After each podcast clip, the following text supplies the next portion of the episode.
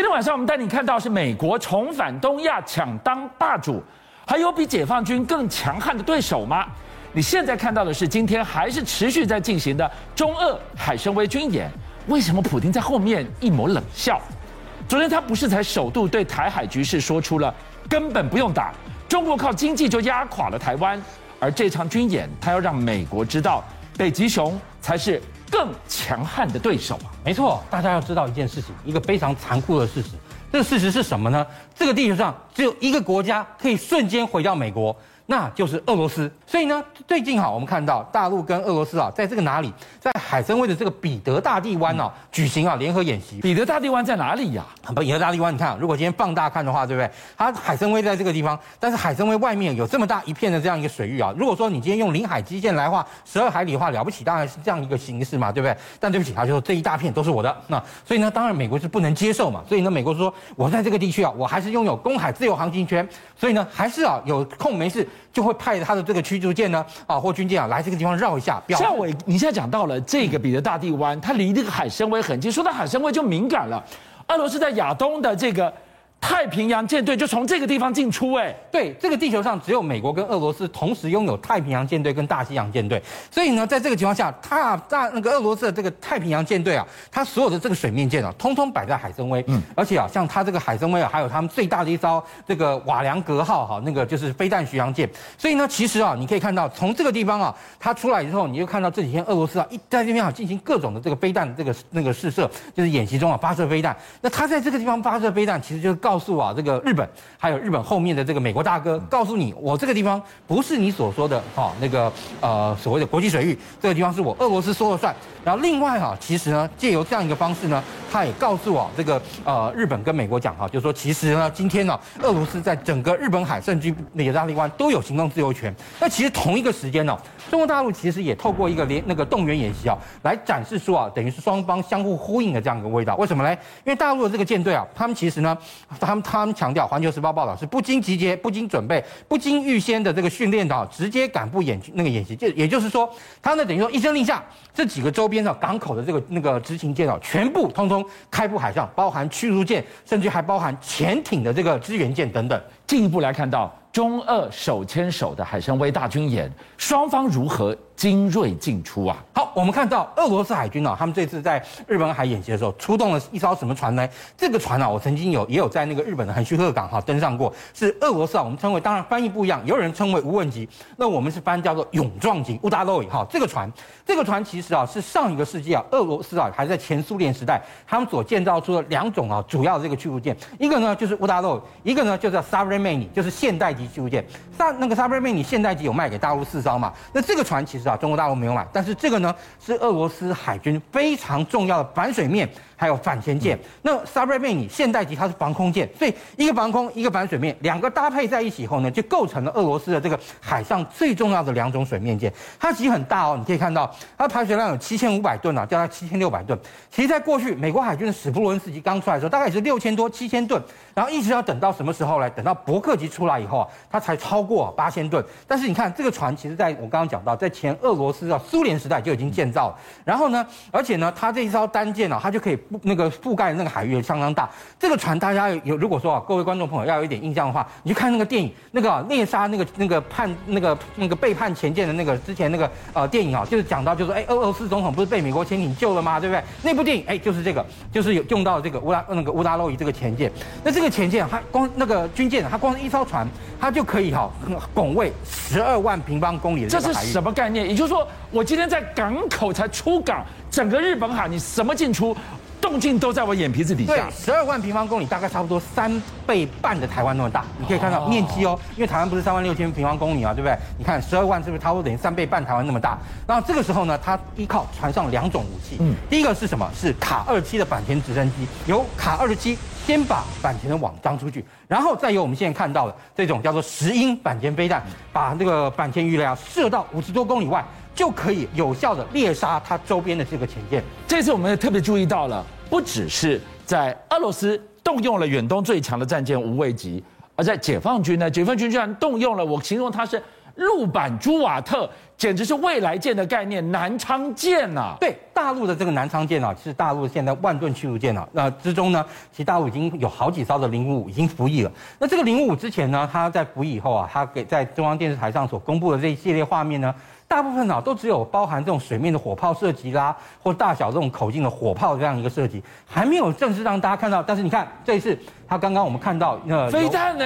对，飞弹，而且很特别是它冷发射跟热发射都有哦。冷发射是什么呢？冷发射就发射他们啊称为就是红旗九的海上版舰用版的这个海红那个海红旗九的这样一个飞弹，然后呢再把它呢那个发射升空，然后后面另外还有其他的那种反舰飞弹，然后一样透过垂直发射器啊把它发射出去，然后进行啊对敌方水面舰的这样一个猎杀。那为什么我们会说哈零五五它本身啊呃是一种非常那个呃那个设计上非常前卫的这样一个军舰？因为你知道，以如果其实以设计的时间来讲，它本身呢，它第一好，你可以看到它本身在作战上来说，它这个防空呢，防那个跟反弹弹弹道飞弹的部分，它都由这个红旗九的这个舰载版来担任。第二，它其实呢是一艘电船。什么叫电船呢？也就是说，我们过去看到这个军舰，它都直接哈把这个，不管你是用燃气鱼涡轮，或者柴电哈柴把柴油柴油主机，或是用蒸汽涡轮主机，它都直接哈把那个动力那个送到一个大轴上，由大轴直接哈去带用带动桨叶，然后去那个搅动水。那但是呢，电船电推技术啊，就是它今天船上所有的推进那个那个所有你知道电动电力场产生电力，然后呢，电力呢是输到我们看到这样一个电动机，借由电动机来调动船。我们看到除了哈那个零五五之外，另外一种采取这种电动推进，就是美国最新的朱瓦特级驱逐舰。所以我们现在看到了的中俄联手在这场军演秀 muscle 背后传递一个讯息：当中俄把手给牵上，多线开火的话，你美国疲于奔命，老美应付得来吗？对，所以我们看到美国啊，他们最近啊。在他们那个美国的这个陆军协会啊，他办了这个年会。美国啊，他其实每一年陆军、海军、空军都会办他们啊所谓的这个年会。那这个年会的时候呢，当然就针对哈美国空军、陆军、海军未来一整年啊，他们所会面临的一些大变化啦等等啊，做进行一些啊那个会议上的讨论。另外，其实还很妙的是，他呢都还会带一个小小的一个防务展，包含包含我们前几天也在也在网络上有看到，他呢第一哦透过哈一个叫做那个长城的这个突击直升机。那这个长城突击直升机机啊，说真的，跟现在的我们看到一般的这种啊，也就是中运直升机，这个其实啊，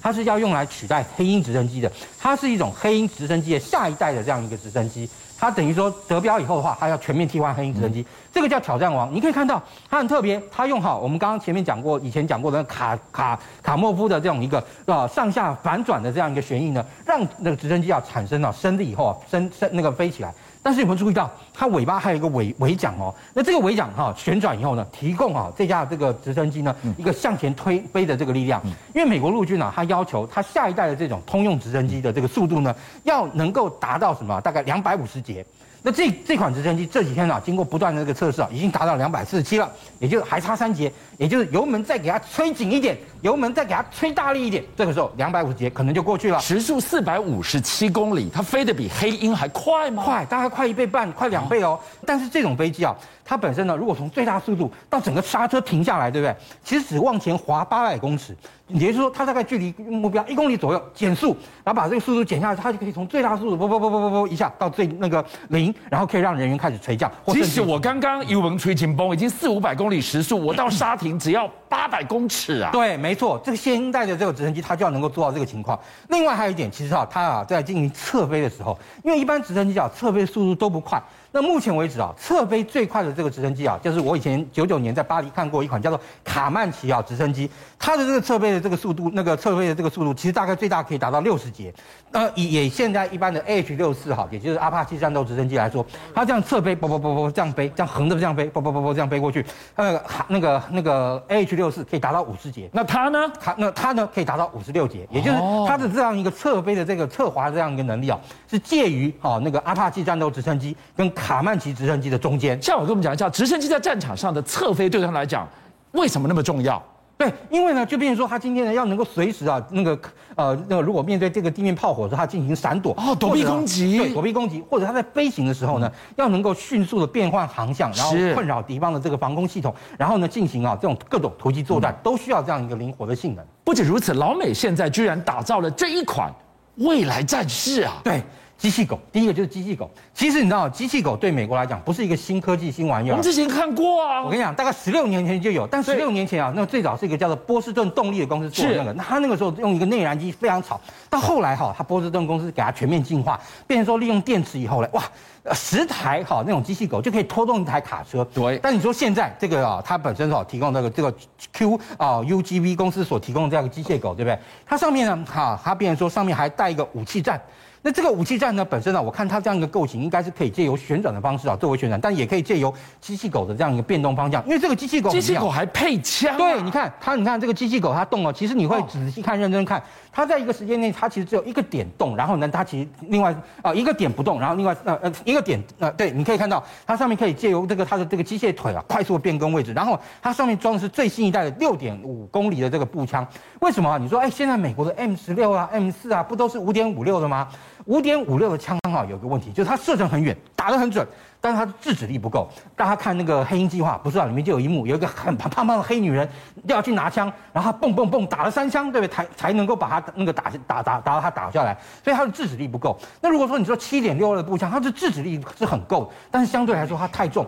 所以啊，就需要靠这种五点。那未来哈，美国准备说用六点五，就打得越也很远。又很准，你看它可以在一点二公里的时候进行精准射击。那这个机器狗本身呢，它甚至啊可以哈持续啊那个走十二公里，然后它的移动速度哈一秒可以移动两公尺哦，其实比有人跑步来讲不算慢哦，都不怕累，而且打得之准，这个是美国打造出来的未来战士，而台湾在未来战场的这一块。今天晚上有一段画面首度曝光，夏伟好好带我们来看。对，之前跟大家讲过，中科院啊也在进行这个野战型这个外骨骼嘛。为什么呢？因为我们知道以人来讲，你说美国一个大兵啊，一个人要扛四十公斤的这样一个东西啊，走路很累啊。但是你看，借由这样好这个机械外骨骼这样一个帮助，我们这个中科院的这两个人呢，他呢可以哈很轻易的就操作一个哈大概八那个八八零破炮，对不对？然后呢很轻易的搬动好这个一二零破炮这样一个炮盘，把它呢从这个车那个运兵车上面把它拿下来。然后呢，炮管能够把它拿下来之后，快速的再架设。那另外，它呢，其实你也可以看到，